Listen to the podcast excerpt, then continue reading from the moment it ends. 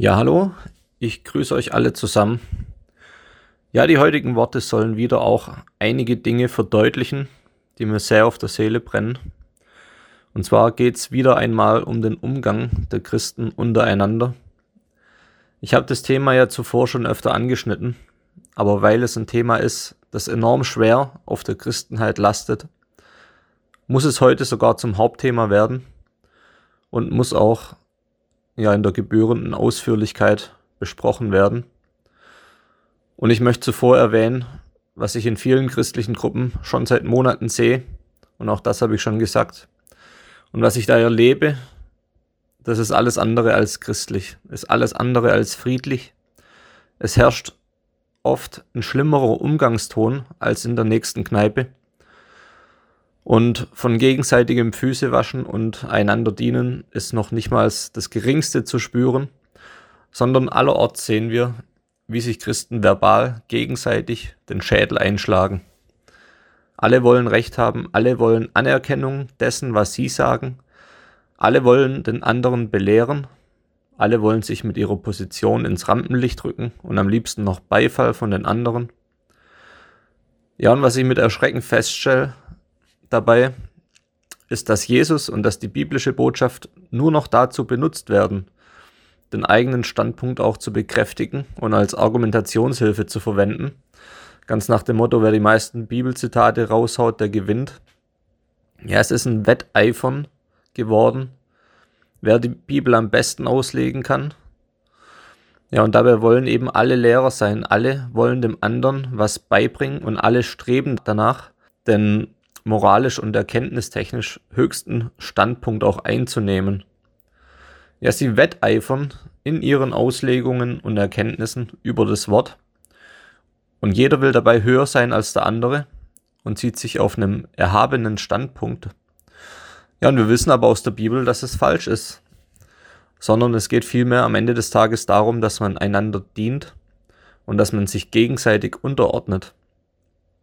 Ja, und genau damit komme ich auch zum Kern der heutigen Botschaft, weil es geht darum, die Botschaften des Evangeliums nicht nur in der Theorie zu kennen, sondern genauso in seinem Herzen auch wirken zu lassen und eben jenes zu erneuern, nämlich das Herz. Ja, und darum, dass die Menschen uns in unserem Verhalten, in jeder Situation auch als wiedergeborene Christen erkennen können die Licht in dieser Welt sind aufgrund von ihrem Verhalten. Und was ich aber zunehmend erleben muss, ist, dass Christen ihrem nach wie vor fleischlichen, weltlichen Verhaltensweisen das Prädikat christlich verleihen, allerdings in ihrem Auftreten gegenüber anderen nicht so wirklich zu unterscheiden sind von Menschen dieser Welt. Ja, und wenn hier kein Unterschied erkennbar ist, dann müssen wir uns die Frage gefallen lassen, ist es denn wirklich christlich, wie wir Christen miteinander umgehen? Ja, und um diese Frage auch beantworten zu können, müssen wir natürlich anhand der Bibel herausfinden, wie wäre es denn christlich unser Verhalten? Ja, und zunächst mal gibt es da eine wunderbare Stelle aus dem Galaterbrief, die ich euch ganz zuerst mal vorlesen möchte. Und zwar nicht etwa deswegen, weil diese Stelle die wenigsten Christen kennen würden, sondern vielmehr deswegen, weil enorm viele Menschen sie überhaupt nicht verinnerlicht zu haben scheinen. Man könnte also sagen, eine Bibelpassage, die nahezu genauso oft zitiert, wie nicht wirklich verstanden wurde. Ja, die Überschrift lautet hier Ermahnung zum Wandel im Geist. Und wir finden hier sehr aufschlussreiche Merkmale, mit denen wir abgleichen können, ob unsere Verhaltensmuster Früchte des Fleisches sind oder ob sie Früchte des Heiligen Geistes sind. Ja, zunächst also geht's mal los mit den Früchten, die das Fleisch hervorbringt. Also schlagen wir auf Galater 5 ab Vers 19. Offenbar sind aber die Werke des Fleisches, welche sind Ehebruch, Unzucht, Unreinheit, Zügellosigkeit, Götzendienst, Zauberei, Feindschaft, Streit, Eifersucht, Zorn, Selbstsucht, Zwietracht, Parteiungen, Neid, Mord, Trunkenheit, Gelage und dergleichen, wovon ich euch voraussage, wie ich schon zuvor gesagt habe, dass die, welche solche Dinge tun, das Reich Gottes nicht erben werden. Ja, hier haben wir also so einen kleinen Katalog von Früchten, die aus dem Fleisch hervorgehen. Und wir wollen uns dabei konzentrieren auf eben die Dinge, die sich auf den gegenseitigen Umgang unter Christen beziehen. Ja, und hier lesen wir also von Feindschaft, von Streit, Eifersucht und Zorn, von Selbstsucht, von Zwietracht und von Parteiungen. Ja, und mit anderen Worten könnte man also sagen, wo immer wir unter Christen eine, eines oder mehrere dieser Dinge finden, können wir also unmittelbar durch diese Worte auch erkennen, dass hier Früchte erwachsen, die aus dem Fleisch herauskommen und nicht aus dem Heiligen Geist. Ja, und ich möchte nicht in erster Linie das Thema aufgreifen, wer in solchen Diskussionen dann im Recht ist und wer nicht, sondern es geht vielmehr um die Intuition oder besser gesagt mit, um die Intention, mit der wir Christen solche Diskussionen führen. Ja, denn die Intention sollte nämlich sein, das lesen wir in Epheser 4 ab Vers 14, dass wir gemeinsam in der Liebe heranwachsen, in allen Stücken zu ihm hin, der das Haupt ist, der Christus. Ja, das heißt also auf gut Deutsch, wenn wir als Christen diskutieren, dann muss dabei stets genau dieses übergeordnete Ziel sein, dass wir hin zu unserem gemeinsamen Haupt wachsen, welches Christus ist. Und das führt nur und ausschließlich über ein entsprechendes Verhalten, das ebenfalls aus dem Geist heraus erwächst und zu eben dieser Intention führt, von der hier die Rede ist. Und zwar einfach mit dem Bewusstsein über das gemeinsame Ziel, nämlich Jesus. Ja, und in der Realität zeigt sich aber zu 99 Prozent, es entstehen in den Diskussionen Feindschaften und man wendet sich voneinander ab. Das ist leider die traurige Realität, die wir beobachten und dementsprechend kann man unschwer festhalten, die Intention, mit der Christen in solchen Debatten agieren, ist eben nicht diese, gemeinsam zu Jesus hinzuwachsen, sondern vielmehr wächst jeder in Wahrheit seinem eigenen Haupt entgegen. Es geht ihm dabei darum, Reden zu schwingen, es geht ihm um sich selbst und nicht um den anderen. Und so bewegt man sich entsprechend in seinem Verhalten auch nicht mehr im Leib Jesu, sondern man bewegt sich in seinem eigenen Leib. Ja, und früher oder später wird diese Intention dann auch ans Tageslicht gezogen, weil die Menschen unwirsch werden, weil sie beleidigend werden, weil sie auf dem Recht ihres Standpunkts beharren wollen, weil sie ihren Kopf durchsetzen wollen. Ja, und dann wird der Leib Christi aber verletzt, anstatt auferbaut. Und es ist nicht nur ein Problem für die beiden Geschwister, die eigentlich eins sein sollten, sondern in der Gesamtheit wird das zu einem Problem der Christenheit. Insgesamt, denn weiter lesen wir in Epheser 4 ab Vers 16, von ihm aus vollbringt der ganze Leib, zusammengefügt und verbunden durch alle Gelenke, die einander Handreichung tun, nach dem Maß der Leistungsfähigkeit jedes einzelnen Gliedes, das Wachstum des Leibes zur Auferbauung seiner selbst in Liebe. Ja, das bedeutet also, wir sehen ganz klar, der Leib Christi kann nur dann funktionieren, wenn wir einander die Hand reichen und wenn wir einander verbunden bleiben und gegenseitig in Liebe uns erbauen. Andernfalls funktioniert überhaupt nichts. Und das bedeutet im Umkehrschluss die Einheit in Jesus als übergeordnetes Ziel ist auch hier an diesem Beispiel zu erkennen. Und wenn diese Einigkeit nicht gegeben ist, oder wenn sie droht ins Wanken zu geraten, dann sollten wir das sofort erkennen und sofort gegensteuern. Und zwar selbst, wenn wir noch so davon überzeugt sind, dass wir selbst Recht haben und dass wir die Wahrheit sagen und der andere nicht, ja, selbst dann. Und wenn man in dem Punkt nicht zusammenfindet, und das merkt man ja für gewöhnlich relativ schnell, dann wäre es in dem Fall dienlicher, für unseren Herrn zu sagen, okay, wir können hier unsere Erkenntnisse nicht miteinander vereinen, belassen wir es für heute dabei, dass wir uns nicht einig werden können. Hoffen wir, dass der Herr uns die richtigen Erkenntnisse zu seiner Zeit auch zuteil werden lässt. Und lass uns für heute lieber stattdessen füreinander beten und uns auf diese Weise Hoffnung schenken. Ja, und diese Herangehensweise wäre dann das richtige Verhalten im Sinne der Bibel und im Sinne auch des gemeinsamen Leibes und Hauptes. Wir erleben aber unter Christen leider das Gegenteil. Wie gesagt, jeder will mit Gewalt seinen Kopf durchprügeln und wir sollten an dieser Stelle dann die Warnung aus dem Titusbrief sehr ernst nehmen, wo wir lesen, Törichte Streitfragen aber und Zänkereien vermeide, denn sie sind unnütz und wertlos.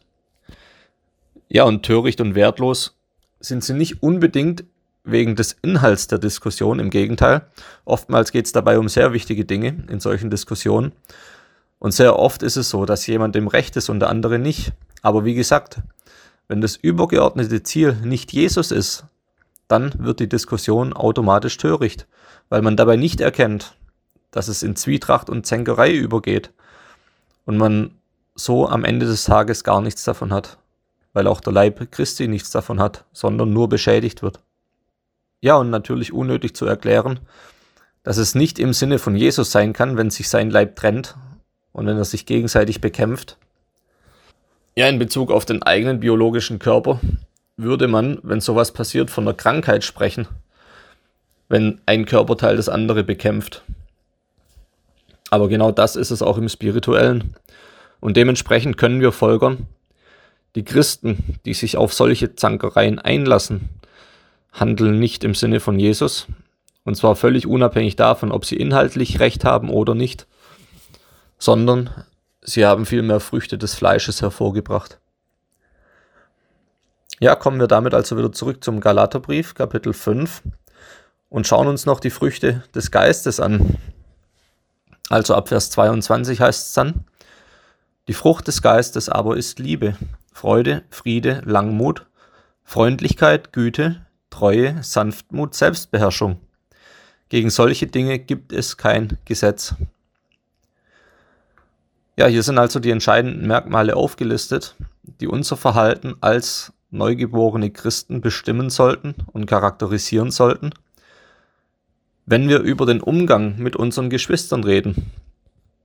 Denn nur wenn das der Fall ist, können wir einander wirklich dienen, so wie es das Gesetz des Christus auch verlangt.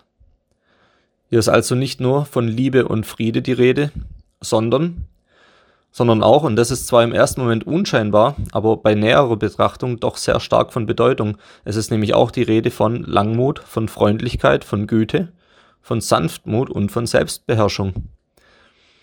Ja, und warum will ich das jetzt besonders hervorheben? Ganz einfach aus dem Grund, weil man ja sagen könnte, der Leib Christi ist doch automatisch in Liebe und Frieden vereint, weil es ja ein Geist und eine Hoffnung und ein Gott und so weiter ist. Ja, aber offenbar ist es nicht automatisch so. Und auch in den ersten Gemeinden war das offenbar nicht so. Denn sonst müsste Paulus ja nicht extra erwähnt haben, dass es Langmut und Geduld benötige, dass es Sanftmut und Selbstbeherrschung benötige. Das heißt also, das Problem der Spaltung unter Christen gab es schon damals, ebenso wie diese Zänkereien. Ja, und heute gibt es immer noch. Und das bedeutet also, obwohl sie im Spirituellen alle vereint waren in Jesus, gab es auch damals schon unterschiedliche Standpunkte. Und aber genau hier zeigt sich dann auch im Verhalten jedes Einzelnen, wer welche Früchte hervorbringt. Wenn sich alle einig sind, dann ist ja klar, dass alle sich lieben. Aber wenn es unterschiedliche Ansichten gibt, dann zeigt sich wirklich, welche Früchte bei wem hervorkommen. Und so steht es dann auch hier, wer, wer geduldig, langmütig, sanftmütig und freundlich bleibt, bei dem hat der Geist Früchte hervorgebracht. Und wer ausfallend und beleidigend wird, oder wer sich in törichten Streitfragen ergeht, oder wer die Selbstbeherrschung verliert, der hat in diesem Moment eben Früchte des Fleisches hervorgebracht. Und so einfach können wir das wieder mal mit der Bibel identifizieren, was woher kommt.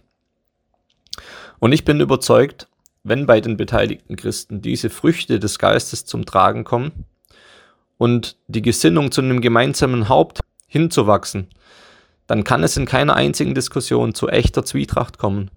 Denn dann wurde das Wichtigste bereits berücksichtigt. Und manche Inhalte der Diskussion an sich verlieren dann an Bedeutung und rücken in den Hintergrund. Was natürlich nicht bedeutet, dass die diskutierten Inhalte unwichtig sind, aber es bedeutet vielmehr, dass der gemeinsame Gott wichtiger ist.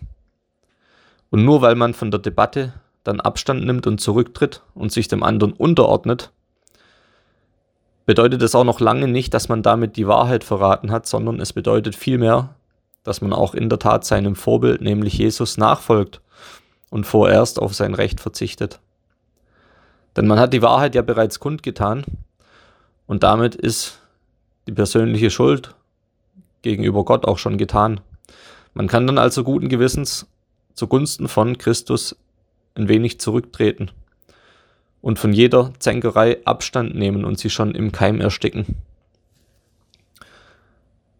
Ja, aber das ist leider, wie gesagt, nicht das Verhalten vieler Christen heute, sondern sie stürzen sich ins verbale Gefecht und werden unwirsch, werden unfreundlich, werden herablassend und werden zum Teil beleidigend. Sie fressen sich gegenseitig auf, wovor Paulus genau gewarnt hat. Ja, und Gott gab mir die Erkenntnis, dass das bei vielen, vielen Christen einen wesentlichen Grund hat, dass sie sich ihren Geschwistern gegenüber in dieser Weise verhalten. Und dieser Grund besteht darin, dass sie sich bewusst oder unbewusst gegenseitig absprechen, in Jesus zu sein. Und sich gegenseitig absprechen, dass der andere das Leben damit genauso hat wie man selbst. Man bezeichnet sich dann gegenseitig als Irrlehrer, als Wolf im Schafspelz, als Kind Satans, als falschen Propheten oder was auch immer mehr. Ja, und oft wird dann die Argumentation verwendet. Jesus selbst hat ja auch sehr harte Worte gebraucht, um die Wahrheit zu verkündigen. Ja, und das ist auch zweifellos der Fall. Seine Reden waren zum Teil sehr hart. Aber leider, wenn man diesen Vergleich zieht, macht man dabei meistens gleich zwei Fehler. Nämlich zum einen den Fehler, dass wir, dass keiner von uns Jesus ist. Niemand von uns ist das Haupt, sondern wir sind alle der Leib. Und damit gelten für uns andere Maßstäbe als für Jesus. Das ist mal das Erste. Und der zweite große Fehler besteht darin, dass wir, bevor wir derartige verbale Geschütze auffahren, unbedingt prüfen sollten, mit wem wir da sprechen. Weil die wirklich harten Reden, nämlich hat Jesus geführt gegenüber Menschen, die nicht zu Gott gehörten. Also beispielsweise gegenüber Pharisäern und Schriftgelehrten. Aber auch gegenüber anderen Menschen, die nicht an Gott glaubten. Ja, die werden dann auch schon mal als Schweine oder als Hunde bezeichnet, ja. So steht es in der Bibel, das ist so, das können wir nachlesen. Aber haben wir das Recht, so etwas zu unseren Brüdern und Schwestern zu sagen? Ja, also wenn wir uns das herausnehmen, dann sollten wir uns zumindest sehr sicher sein, dass unser Gegenüber nicht zu Gott gehört, dass er eben kein Bruder und keine Schwester ist, das ist sehr wichtig, weil ansonsten versündigen wir uns, wenn wir sowas sagen. Aber genau das passiert nur allzu oft. Nur allzu oft unterstellen sich die Geschwister, aber genau das gegenseitig. Ja, und woher wissen wir denn nun, wer wirklich ein Bruder ist? Ja, auch das ist recht leicht rauszufinden. Wir müssen nämlich nur im ersten Johannesbrief, Kapitel 4, Vers 2 lesen. Hier steht, Daran sollt ihr den Geist Gottes erkennen. Ein jeglicher Geist, der da bekennt, dass Jesus Christus ist in das Fleisch gekommen, der ist von Gott. Ja, und somit können wir also aufgrund biblischer Basis zweifelsfrei erkennen, ob wir es mit einem Bruder zu tun haben oder nicht. Ja, wenn das Gegenüber nämlich bekennt, dass Jesus Christus ins Fleisch gekommen ist, dass er der Sohn Gottes ist, dass er für unsere Sünden gestorben ist, dann ist unser Gegenüber ein Bruder. Denn wenn er nicht zumindest einen kleinen Funken Heiligen Geistes hätte, dann könnte er das nicht bekennen. Und wenn er also Jesus angenommen hat zur Vergebung seiner Sünden und er sein Herr ist, dann muss ich ihn als meinen Bruder anerkennen und es gelten für mich eben genau die Verhaltensregeln im Umgang mit ihm, wie ich vorhin beschrieben hatte, nämlich Langmut, Geduld und Freundlichkeit. Und genau darum ist es voller Bedeutung, sich nach diesen Weisungen auch auszurichten oder vielmehr von Gott ausrichten zu lassen in seinem Umgang mit den Brüdern und mit den Schwestern. Und natürlich ist es trotz allem so, dass auch wir Geschwister immer wieder diese Schwierigkeiten haben werden, zueinander zu finden und nicht in Streitereien zu verfallen. Natürlich werden auch wir immer wieder unterschiedliche Erkenntnisse bekommen und manch einer von uns wird hier und da auch mal einer Täuschung unterliegen. Und aber in jenem Moment ist es auch von Bedeutung, diese Regeln von Liebe, Geduld und Langmut zu beherzigen und meinem Bruder nicht gleich wer weiß was zu unterstellen, weil nur so kann jemand auf den rechten Weg zurückgeführt werden. Und er kann auch zeitweise einem Irrtum unterliegen. Und er kann dabei aber trotzdem zu Jesus gehören.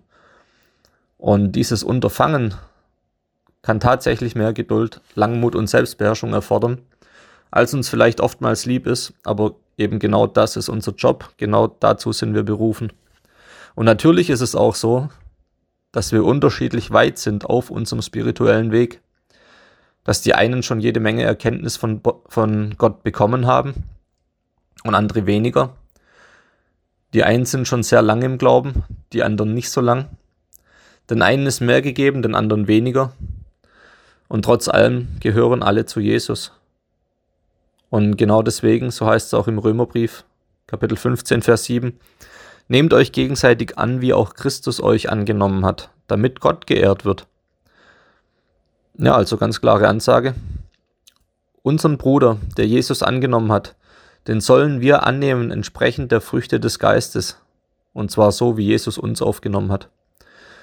Ja, und die meisten werden sich erinnern, wie uns Jesus angenommen hat, in welchem Zustand wir uns befunden haben.